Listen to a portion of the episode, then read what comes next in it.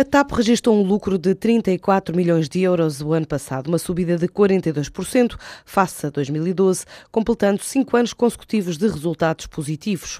As receitas cresceram 2% e nas passagens essa subida foi de 5%. A dívida total baixou para os 842 milhões de euros. A TAP transportou mais 517 mil pessoas, atingindo o recorde de 10 milhões e 700 mil passageiros o ano passado. Já quanto à privatização, o presidente da empresa, Fernando Pinto, diz que está a acompanhar o processo em linha com o governo e espera que se concretize o mais rápido possível. Nós queremos a privatização o mais rápido possível, questão de ser uma empresa uh, privada com os benefícios de ser uma empresa privada. Uh, ser uma empresa aérea do Estado na Europa é muito complexo, é muito difícil, porque, primeiro de tudo, a, empresa não pode receber nenhum tipo de injeção de capital. E nós melhoraríamos muito o resultado, melhoraríamos a velocidade de crescimento se tivéssemos capital. A companhia aérea permanece na lista de privatizações do governo, que já pediu aos assessores financeiros do Barclays Capital, Banco Espírito Santo de Investimento, Citibank e Credit Suisse uma atualização da avaliação da TAP.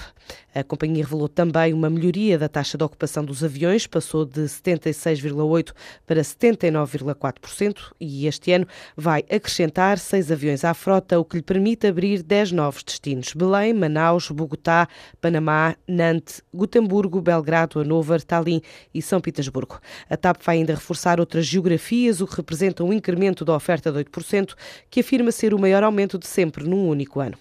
Os CTT venderam a participação de 51% que detinham na empresa de arquivos de documentação por um preço que ronda os 2,75 milhões de euros e inclui dividendos referentes ao exercício de 2013.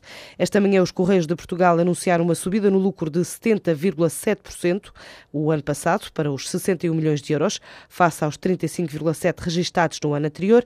Para o presidente da empresa, estes resultados permitem um dividendo de 60 milhões de euros. Mantemos uma posição financeira financeira sólida, uma forte geração de cash flow. E isto permite-nos confirmar aquilo que tínhamos apontado como ser o nosso objetivo, vir a propor à Assembleia Geral um pagamento de dividendos de 60 milhões de euros, o que dá 40 cêntimos por ação. E, portanto, isto que foi dito já há algum tempo é confirmado hoje com os dados que temos já fechados de contas. Francisco Lacerda também falou do sucesso da privatização do CTT, que se estrearam em bolsa no início de dezembro, numa operação que custou cerca de 4,4 milhões de euros. A privatização foi, como sabemos, feita ao preço máximo do intervalo fixado, a 5,52 euros por ação. E isto porque houve uma elevada procura de investidores, quer institucionais, nacionais e estrangeiros, quer de retalho em Portugal. Desde a privatização, houve um forte desempenho da ação. O mercado português tem subido 19% neste período, mas os CTT têm subido mais.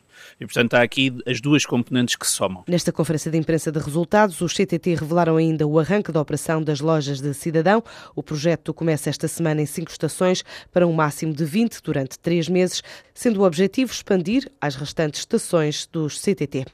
No dia em que o INE revela uma subida nas exportações de 5,8% e as importações 4,8% no trimestre terminado em janeiro de 2014, 2014, o presidente da Comissão de Mercado de Valores Mobiliários foi ao Parlamento revelar apreensão face ao elevado nível de endividamento das empresas portuguesas, realçando que uma em cada três tem capitais próprios negativos e as PMEs apresentam níveis de endividamento excessivos. Para Carlos Tavares, seria melhor que estas empresas reforçassem os capitais próprios em vez de continuarem em processo de endividamento.